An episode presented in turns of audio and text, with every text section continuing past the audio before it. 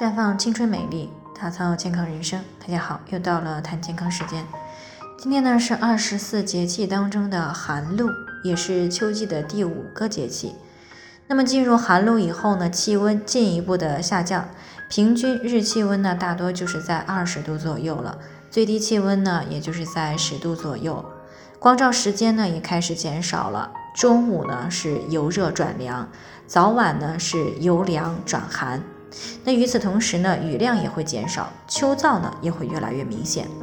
所以呢，在进入寒露以后呢，女性应该在下面这几个方面来做出一个调整了。第一呢，就是不要再秋冻了啊，尤其是要注意颈部、腰腹部、膝盖以及脚踝部等部位的保暖，因为这些部位呢是最容易受寒的。那一旦受寒呢，便会诱发头痛、痛经、关节痛等问题。所以呢，对于体质比较寒的女性呢，寒露可以养成泡脚的好习惯。第二呢，就是要开始加强钙和维生素 D 的补充。因为呢，光照时间减少，而且呢，天冷以后呢，女性的户外活动减少，这样呢，就会造成女性体内钙的吸收能力下降。那如果不提前注意呢，那么进入到冬季以后呢，就很容易出现腿抽筋儿、痛经、情绪低落这些问题。那其中呢，食补啊最为合适啊。如果没有乳糖不耐受的情况呢，可以每天喝一杯热牛奶。如果对于乳糖不耐受的呢，可以喝酸奶。因为酸奶呢经过发酵了啊，乳糖的含量是下降的。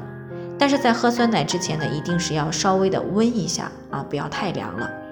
另外呢，也可以适当的多吃一些卤水点的豆腐，因为里面呢不仅含钙比较高，而且呢是优质的高蛋白食物。那经常吃呢，对于女性的健康还是非常有帮助的。除此之外呢，寒露以后的女性呢，应该适当的进补啊，尤其是容易手脚冰凉、痛经的女性，以及那些天一冷月经就开始减少和推迟的女性。因为呢，寒露以后呢，天气会越来越冷，就会需要消耗更多的气血来应对寒冷的天气。那如果气血不足，人体释放的热量就不足，这样呢，就不能够抵抗寒冷，从而呢，就容易出现怕冷。痛经啊、感冒、关节疼痛以及冻疮等问题。不过需要注意的是呢，平时的进补方式呢虽然有很多，但是大多呢都过于太热燥了。所以呢，最好通过滋阴润燥的方式来进补。而且呢，在进补的同时呢，要注意少吃辛辣、干燥、烧烤类的食物。再者呢，就是要注意调节情绪啊，因为呢，寒露以后呢，天气渐冷，日照减少。另外呢，还有风起叶落、万物逐渐萧条的场景，那这些呢，很容易引发女性这个心底的这个凄凉之感，从而呢出现情绪不稳，产生伤感的这个忧郁心情。所以呢，这个时候呢，可以适当喝一些玫瑰牡丹太茶啊，这样的疏肝解郁。经常呢，在看一些喜剧类的电影啊、影或者是娱乐类的节目。那么太阳好的时候呢，多出去活动活动啊。并且呢，要知道秋天的到来呢，其实是为了更好的开始啊，来保持一个良好的心态，培养一个乐观豁达的心。